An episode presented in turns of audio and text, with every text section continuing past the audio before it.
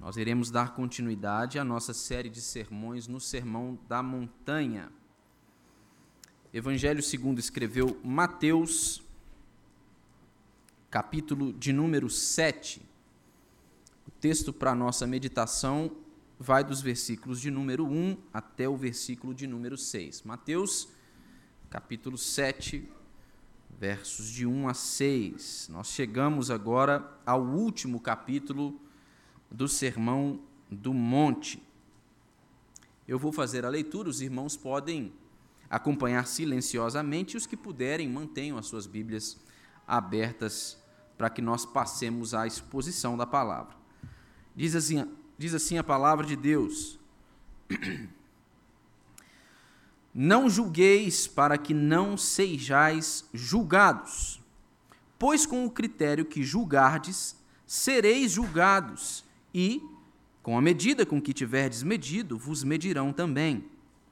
Por que vês tu o argueiro no olho de teu irmão, porém não reparas na trave que está no teu próprio?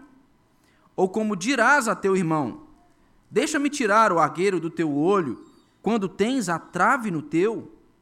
Hipócrita, tira primeiro a trave do teu olho, e então verás claramente para tirar o argueiro do olho de teu irmão.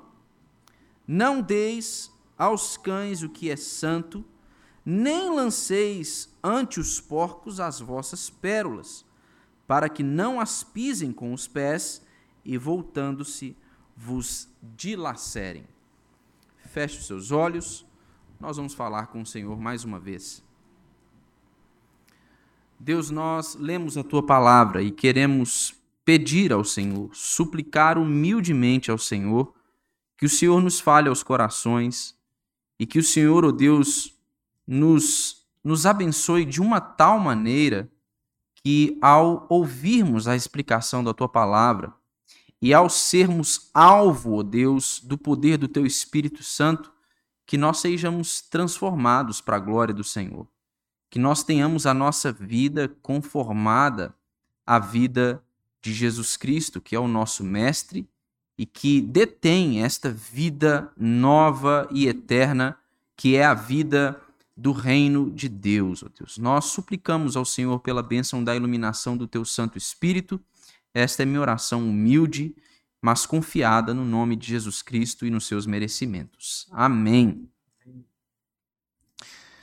Nós chegamos aqui, irmãos, ao capítulo de número 7 do Sermão da Montanha, o último capítulo, como eu disse para vocês antes de lermos o texto. E talvez nós estejamos aqui diante do texto mais incompreendido uh, de todo o Sermão da Montanha, ou possivelmente, por que não, talvez nós estejamos diante de um dos textos, ou do texto, uh, mais incompreendido, mais mal interpretado de toda a Escritura. Normalmente, o texto de Mateus 7, nesses primeiros versículos, mas mais especialmente o primeiro versículo aqui, não é? Não julgueis para que não sejais julgados. Ele é utilizado pelas pessoas comumente para justificarem a sua liberdade de fazerem aquilo que bem entenderem, de viverem a sua vida do jeito que elas querem viver, sem ter de prestar contas a quem quer que seja ou sem ter de uh, dar satisfações a ninguém. E nós sabemos, eu acredito que os irmãos vão concordar comigo, que nós vivemos em uma cultura, em um tempo, em que é comum nós vermos pessoas constantemente a proclamarem ou a afirmarem esse estilo de vida, que é o estilo de vida de quem acredita que tem o direito de fazer aquilo que dá na telha. Tem o direito de fazer o que tem vontade, sem precisamente ter de prestar contas a alguém. Ironicamente, neste tempo e nesta cultura, nesta geração de gente que está dizendo assim: olha, eu acredito que todo mundo tem o direito de fazer aquilo que bem entender, sem ter que prestar contas a ninguém. curiosamente ou ironicamente, esta é também a geração, o nosso tempo, ele é profundamente marcado pelo que as pessoas têm chamado aí de cultura do cancelamento. Então, de um lado, a gente tem gente dizendo assim: eu posso fazer aquilo que eu tenho vontade, mas de um outro lado, você tem um movimento, e esse movimento normalmente dá-se aí nas redes sociais, em que um grupo levanta-se para condenar um determinado indivíduo que tenha feito algo que esta maioria julga ser errado. Então, né, para mim, o direito de fazer o que der na telha, o que eu quiser, mas para o outro, condenação imediata, né? não, tem, não tem conversa.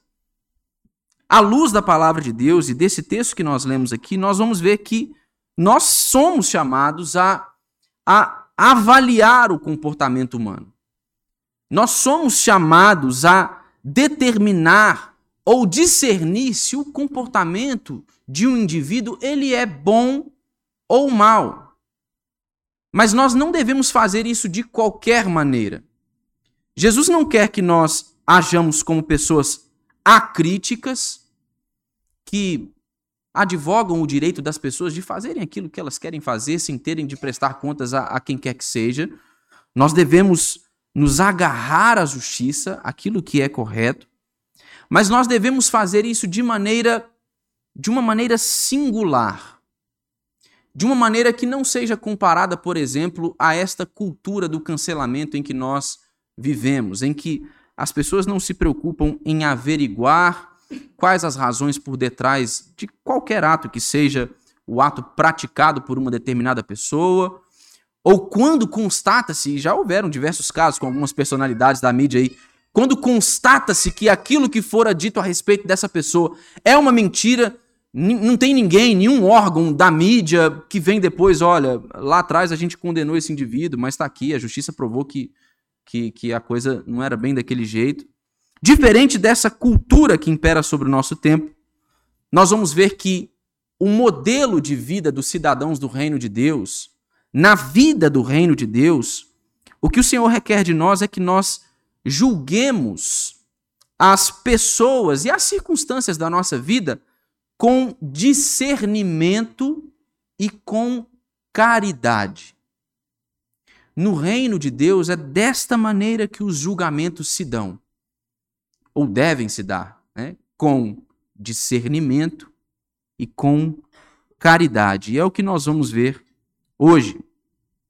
Primeiro, nós vamos ver aí, nos dois primeiros versos, nós vamos ver que o cidadão do reino de Deus, ele não deve praticar o juízo condenatório. É isto que Jesus está a nos ensinar. Em primeiro lugar, este é o alerta de Jesus. Versículo 1, ele diz: não julgueis, para que não sejais julgados.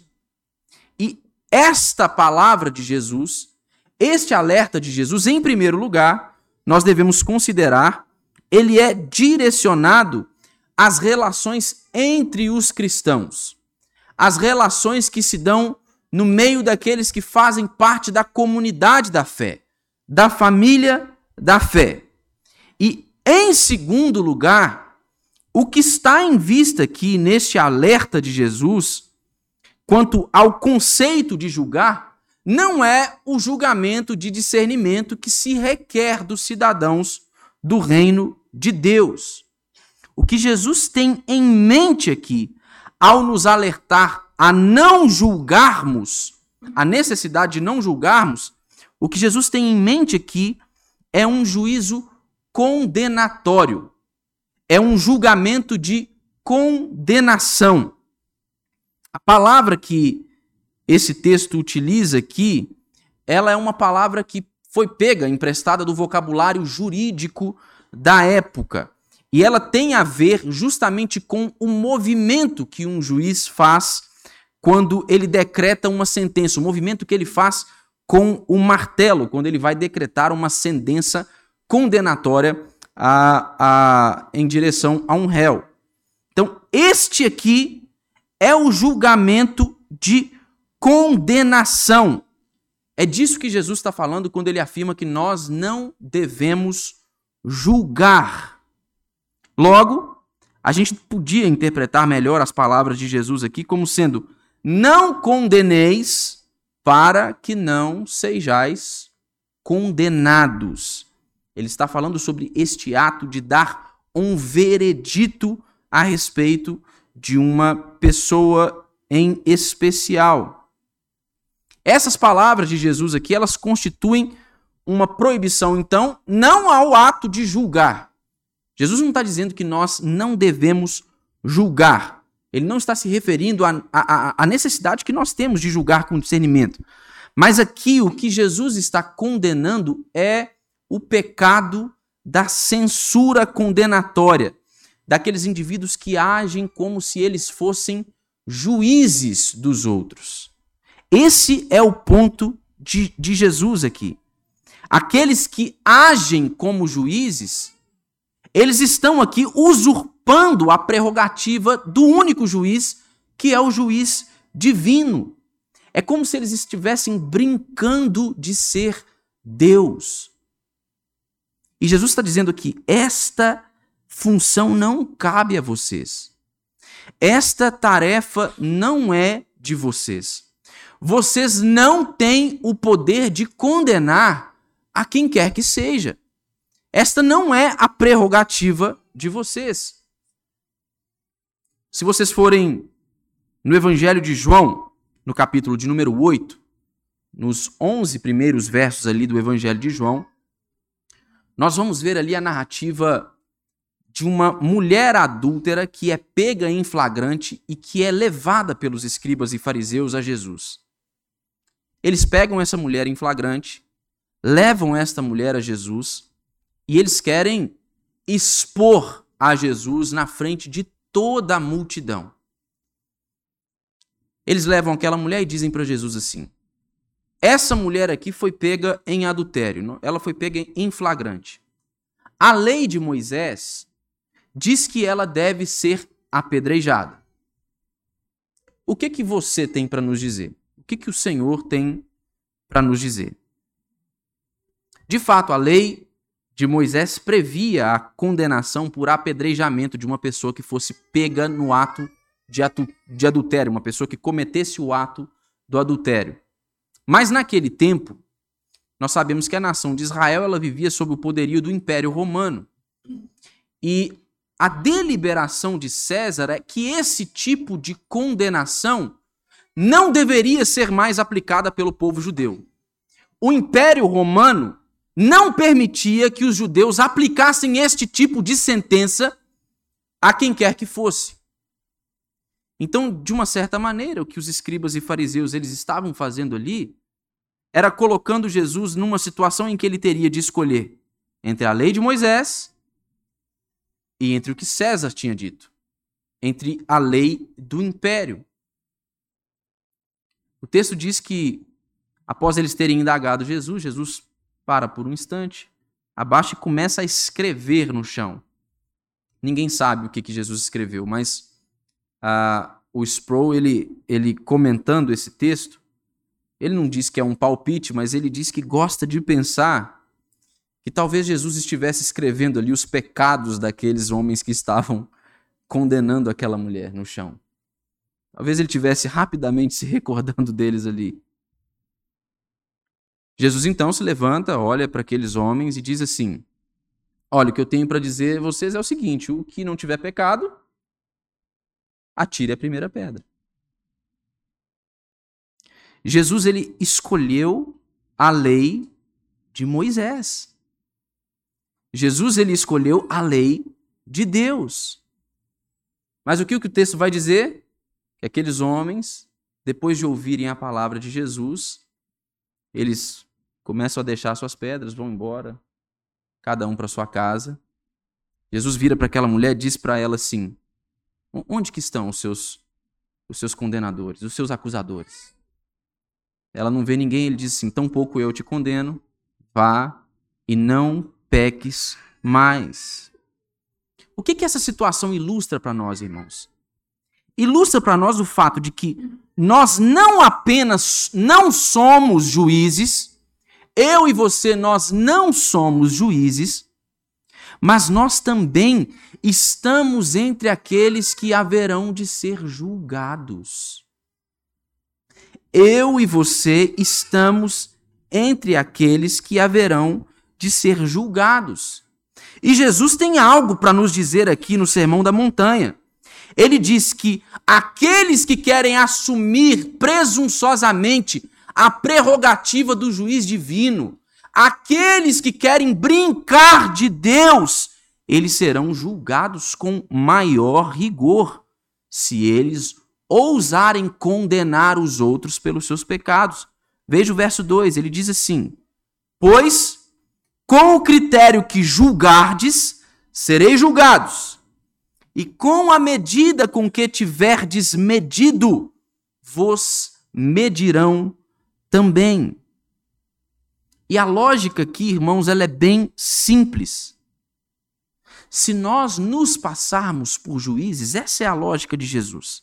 Se nós nos passarmos por juízes, nós não vamos poder alegar ignorância quanto à lei que nós dissemos, dizemos que somos capazes de administrar.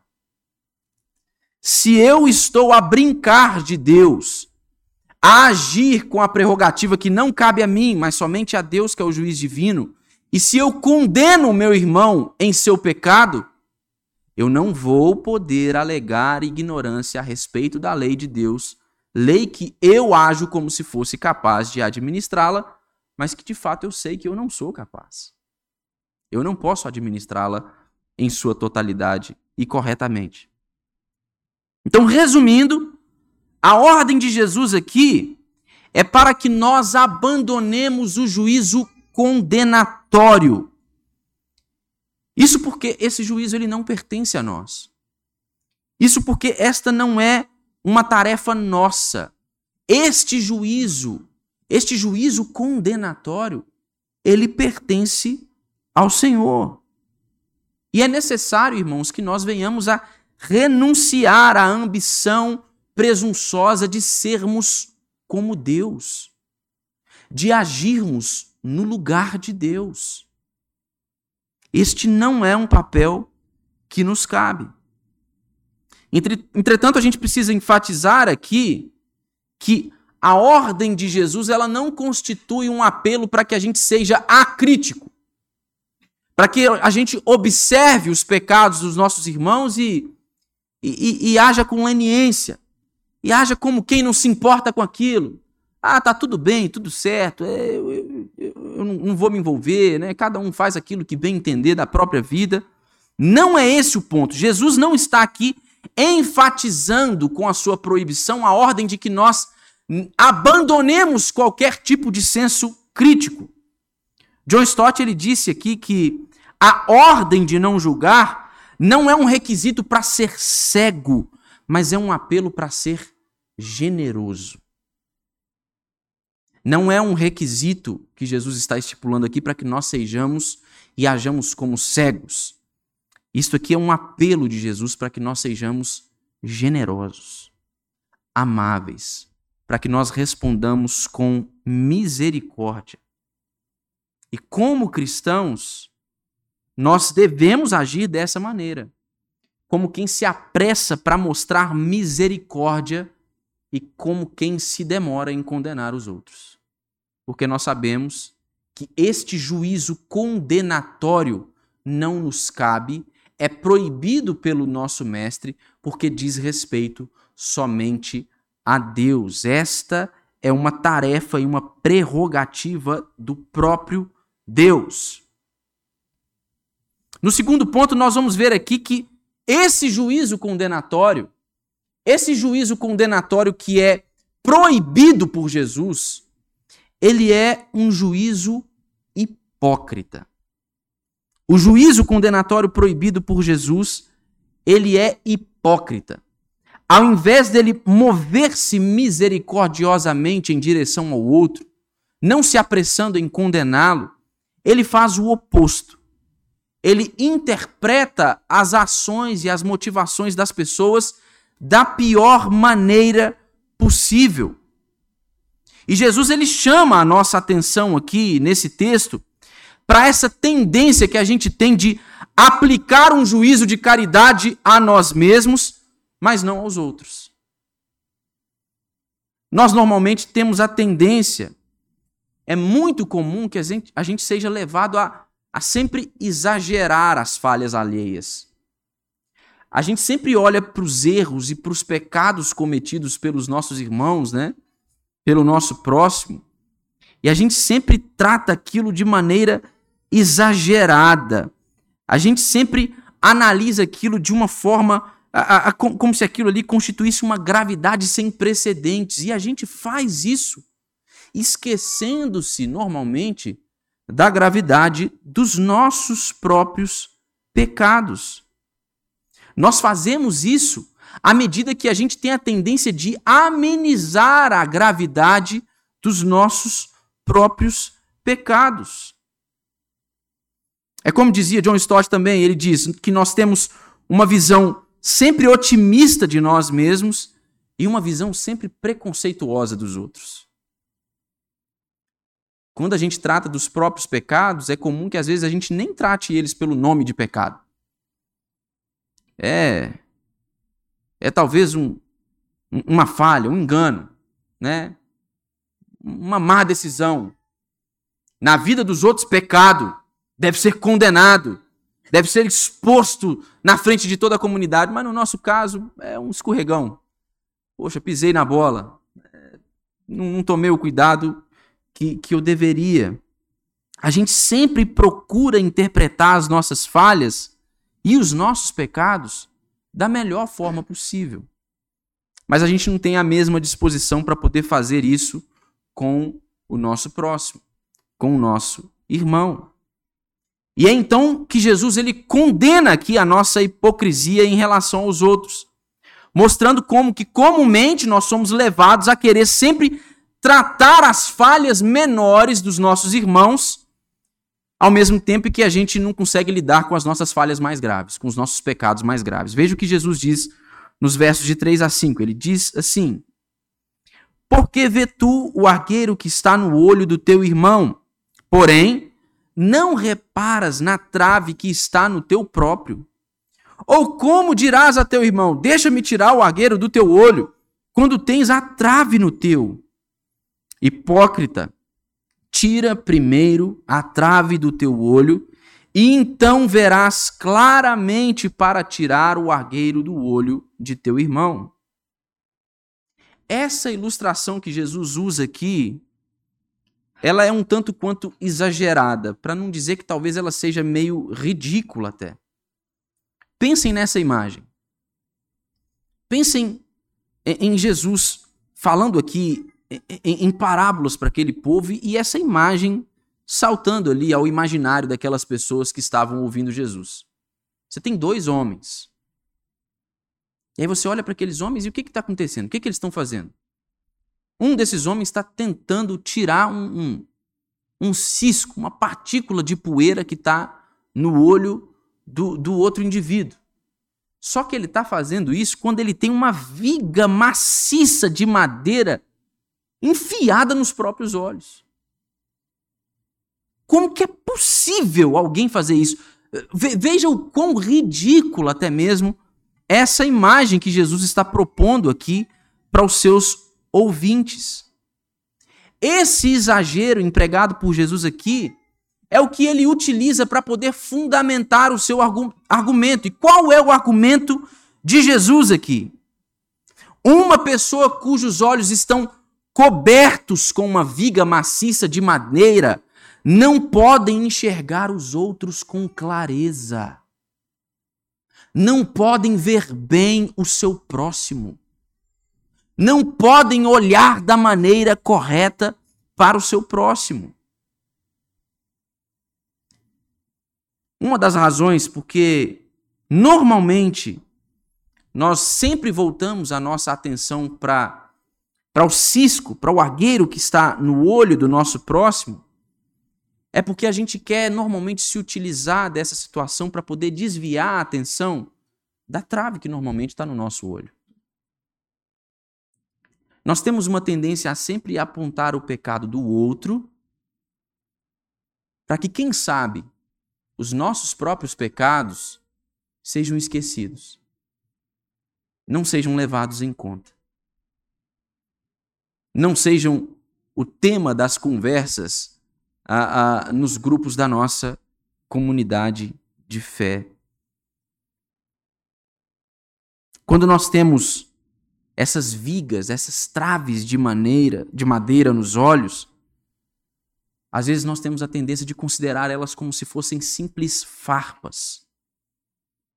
Só que quando a gente olha, às vezes, uma farpa no olho de um irmão, a gente tem uma tendência a enxergar aquilo como se fosse uma, uma tora de madeira enorme, uma viga maciça de madeira.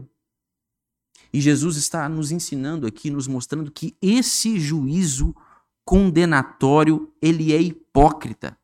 Ele é hipócrita e ele nos torna cegos para nossa própria iniquidade. Ele nos torna cegos para o nosso próprio pecado. O que nós deveríamos fazer, irmãos, é aplicar a nós mesmos um padrão de rigor no trato com os nossos pecados, com os nossos próprios pecados, para que aí então nós nos tornássemos capazes de agir sinceramente em favor do outro. É o que Jesus diz no verso 5. Primeiro, a gente tem que tirar a trave do olho, para que aí então a gente veja claramente, para poder conseguir ajudar o irmão. Jesus, em momento algum, aqui está dizendo que é errado tirar o cisco do olho do irmão, irmãos. Mas ele está dizendo que para fazer isso, é preciso primeiro não, não agir como um hipócrita. É preciso primeiro tratar os próprios pecados. É preciso primeiro cuidar das próprias cargas. Aquelas cargas que atrairão para você mesmo o juízo de Deus, pelas quais eu e você seremos julgados. Aí então, Aí então, humildemente, humildemente e sinceramente, nós podemos nos mover em direção ao nosso irmão para tentar ajudá-lo. Mas para tentar ajudá-lo, irmãos. Não para condená-lo. Não para dilacerá-lo, para massacrá-lo, para ajudá-lo. Sempre com uma atitude humilde sempre olhando para o pecado do nosso irmão e pensando assim: não fosse a graça do Senhor, eu poderia estar lá também. Não fosse a misericórdia do Senhor e eu cometeria não somente aquele pecado do meu irmão, mas pecados muito maiores do que aqueles. É desta maneira que nós devemos agir. E para isso nós precisamos nos dar conta de que o juízo condenatório, este juízo proibido por Jesus, ele é um juízo hipócrita. No verso 6, nós temos uma prova aí de que o que Jesus está a fazer não é proibir a crítica ou o, o juízo, o julgamento. Nós vamos ver no verso 6 aí que o cidadão do reino de Deus ele deve exercer um julgamento de discernimento. O restante dessa passagem aqui apresenta uma espécie de ironia, irmãos, porque a fim de obedecer à ordem de Jesus nos versos anteriores, a ordem de não julgar com um juízo condenatório, o que, que a gente precisa fazer? Julgar com discernimento. Nós precisamos, para obedecer à ordem de Jesus, julgar, mas julgar com discernimento. Nosso Senhor, ele acabou de dizer aqui: não julgueis para que não sejais julgados. Mas agora ele vai concluir o discurso dizendo assim no verso 6: Não deis aos cães o que é santo, nem lanceis ante os porcos as vossas pérolas, para que não as pisem com os pés e, voltando-se, vos dilacerem. Para que nós obedeçamos esta declaração de Jesus aqui, nós temos em primeiro lugar de ser capazes de discernir entre o que é santo e o que não é. Nós precisamos ser capazes de exercer um julgamento com discernimento. Jesus faz referência aqui a cães e a porcos. Os cães no antigo Israel, eles normalmente não eram animais de estimação como os que nós temos hoje em dia. É bem provável que muitos de vocês aqui tenham um, um, um animalzinho pet em casa, um cachorrinho que anda sempre arrumadinho, né, sempre tomado banho. É, lá em casa nós temos dois também, mas no, no contexto aqui de Israel nesse tempo, é, é, os cães não eram esses animais bonitinhos que nós vemos e passeamos com eles e cuidamos deles na nossa casa. É, era, era bem diferente disso. Os cães normalmente eles eram animais desprezados naquele tempo e naquela cultura. Eles eram animais que se alimentavam de restos de lixo e eles eram equivalentes, animais que se equivaliam aos porcos no chiqueiro. Eram animais impuros, eram animais com os quais nenhum habitante daquele tempo, nenhum judeu daquele tempo queria qualquer, ter qualquer tipo de contato. E Jesus, ele está aqui, irmãos, instruindo as pessoas a terem o bom senso de não oferecerem coisas sagradas aos cães. Mas quem são estes cães, então? Estes cães são aqueles indivíduos que se dedicam a odiar o reino de Deus. Jesus está dizendo que nós não devemos dar as coisas sagradas àqueles que se dedicam a odiar o reino de Deus. Mas veja só, Jesus não está dizendo que nós devemos odiar aqueles que odeiam o reino de Deus. Não é isso o, o, o, não é esse o conselho de Jesus. Jesus ele deseja que os cidadãos do reino de Deus eles exibam um juízo de discernimento. O ministério de Jesus e o ministério dos apóstolos, ele era um ministério em que eles demonstraram esse tipo de discernimento. Se nós formos um pouquinho mais à frente aqui no Evangelho de Mateus, no capítulo de número 10, nós vamos ver que quando Jesus envia os seus discípulos às ovelhas perdidas de Israel, ele os envia em sua primeira missão. Ele deu a eles uma série de conselhos. E entre estes conselhos, Jesus os aconselhou a sempre que a mensagem do evangelho fosse rejeitada em uma cidade, a que eles fizessem o quê? Chacoalhassem o pó do pé deles à medida que eles deixassem a cidade. Então, esse é o contexto aqui, imediato do que Jesus está falando. Quando Jesus fala sobre não dar aquilo que é sagrado aos cães, ou não jogar pérolas aos porcos, Jesus está falando especificamente aqui da mensagem do evangelho do reino de Deus. Jesus está dizendo aqui que sempre que a mensagem do evangelho for rejeitada, Sempre que nós percebemos que estamos diante de um blasfemo, de um odiador do reino de Deus, nós não devemos odiá-lo também. Mas também a gente não vai precisar perder o nosso tempo mais com ele.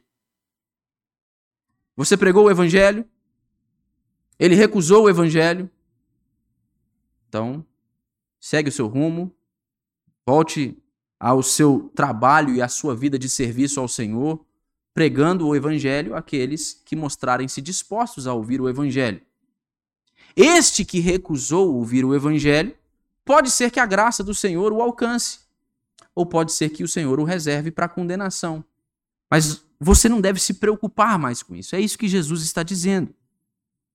E essa aqui era a, a, a, uma prática muito comum. Mais tarde, o evangelismo da igreja primitiva ele foi ganhando este padrão de desenvolvimento. Sempre que a gente vai ver isso, uh, uh, especialmente no livro de Atos ali, sempre que os apóstolos eles iam para uma cidade, as pessoas que estavam ali se recusavam a ouvir o evangelho, eles sacudiam as roupas, sacudiam a poeira do, dos sapatos deles e, e vamos embora. Vamos partir para a próxima. Vamos, vamos seguir viagem. Vamos seguir anunciando as boas novas do evangelho do reino de Deus. Mas o que que Jesus está querendo dizer aqui com isso então? Quando ele chama a atenção dos seus discípulos para este episódio em específico, para este contexto em específico. Mais uma vez, irmãos, Jesus não está dizendo aqui que nós devemos adotar uma atitude ríspida em relação ao incrédulo. Nós não somos superiores ao incrédulo. O que Jesus quer é que nós tenhamos discernimento na proclamação do Evangelho. Nós devemos discernir a mente e, ao mesmo tempo, não julgar duramente o coração. Este é o chamado de Jesus para nós. E este exemplo de Jesus no verso 6 endossa e enfatiza para nós que é necessário sim que nós venhamos estar prontos a exercer juízo, mas não juízo condenatório, e sim juízo com discernimento e juízo caridoso, misericordioso.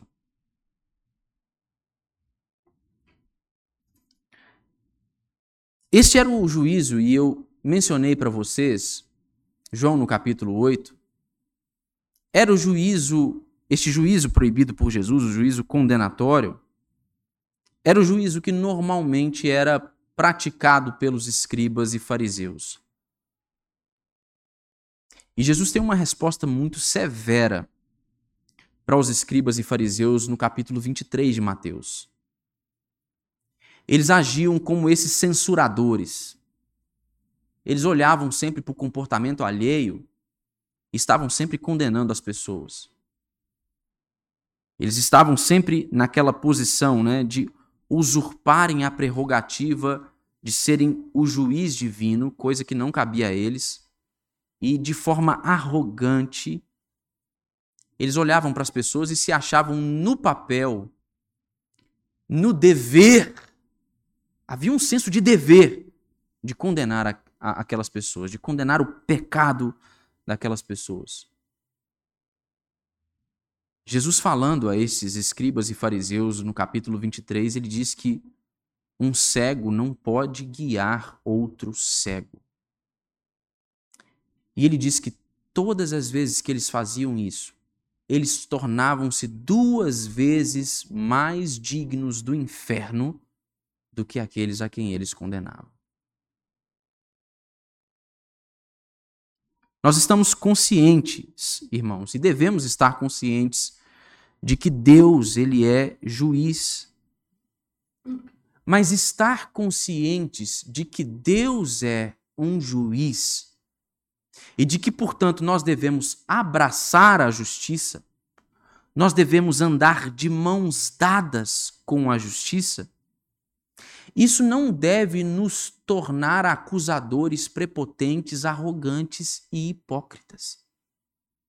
Isso deve nos ensinar a que sejamos mais misericordiosos e amáveis para com as pessoas.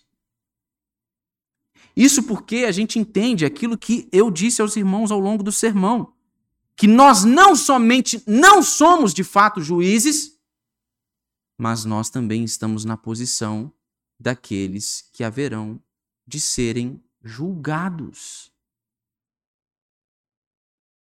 Compreender a realidade de que Deus ele é um juiz deveria nos ensinar a agir com misericórdia e amor para com os outros, de forma humilde. Porque a gente conhece o próprio coração. E se a gente conhece o próprio coração, a gente tem, a, tem de aprender a ter compaixão pelos outros em suas fraquezas. Você gostaria de, de ser julgado pelos escribas e fariseus na situação daquela mulher adúltera? Ou você gostaria de ser julgado por Jesus?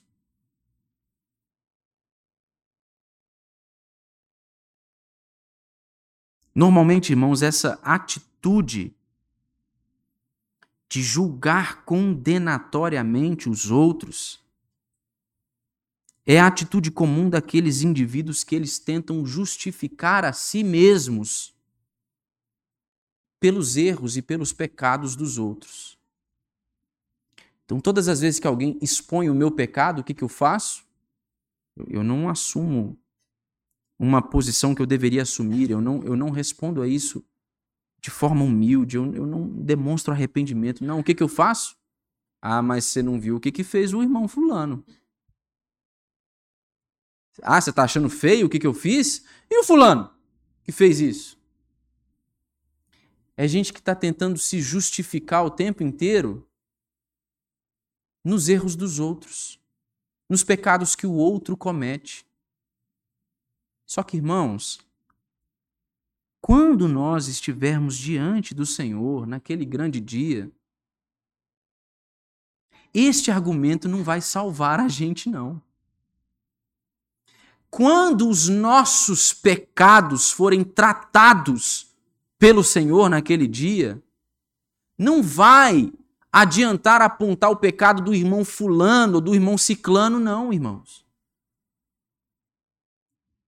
Não vai colar. Com Deus isso não cola. Porque o que nos justifica, irmãos, não é o pecado dos outros que torna então o nosso pecado menos evidente. O que nos justifica é a obra redentora de Deus em Cristo Jesus e a nossa fé nele.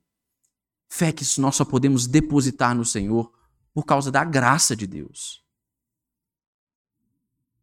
Discernir o julgamento de Deus, irmãos, traz pureza para nós. Santifica as nossas atitudes em relação a nós, mas também em relação aos outros. E não somente em relação a nós e em relação aos outros, mas santifica as nossas atitudes em relação a Deus. Mas isso, quando nós entendemos que o juiz é Ele e não nós. E que, segundo a reta justiça desse juiz, nós merecíamos a condenação. Nós merecíamos que as nossas vidas fossem entregues a, a, a, ao sofrimento eterno por causa da nossa rebeldia. Mas por quê? Por que, que isso não acontece? Porque os nossos erros são menos graves do que os erros dos nossos irmãos? Porque nós somos fortes, inteligentes e capazes o suficiente de administrar a lei de Deus e de fazer tudo aquilo que é necessário ser feito para poder atrair o favor e a graça de Deus? Não, irmãos, o que nos salva da justa condenação de Deus é a sua graça por meio de Jesus Cristo. Pensar sobre o julgamento de Deus e considerar aquele que é o nosso papel em, em assumirmos, sim, a posição de julgarmos com discernimento, mas com caridade deveria sempre nos levar, em primeiro lugar, a considerar a condição do nosso próprio coração. Os nossos próprios pecados. E eu tenho certeza que se você for honesto com você mesmo a respeito dos seus pecados, ao final desse autoexame, desta avaliação, a única coisa que você vai estar pronto a fazer é rogar a graça e a misericórdia de Deus sobre a sua vida. Esta mesma atitude é a atitude que nós devemos ter para com os nossos irmãos. Quando nós virmos a queda de um irmão, nós precisamos nos lembrar que não fosse a graça de Deus, nós poderíamos estar lá também. Ou poderíamos cair de maneira ainda pior. E o que nós devemos é fazer é nos apressar em agir com misericórdia sempre lembrando de tratar primeiro os nossos próprios pecados, rogando esta mesma graça de Deus que nós rogamos para a nossa vida, para com a vida do nosso irmão. Para que ele seja então reestabelecido, restituído e para que ele desfrute da comunhão plena com o Senhor e com a comunidade da fé. Este é o juízo que nós devemos aplicar e exercer, irmãos. Um juízo com discernimento e com amor, e não um juízo condenatório. Do contrário, Jesus já nos alerta aqui: com a mesma medida que nós julgarmos, nós haveremos de ser julgados também.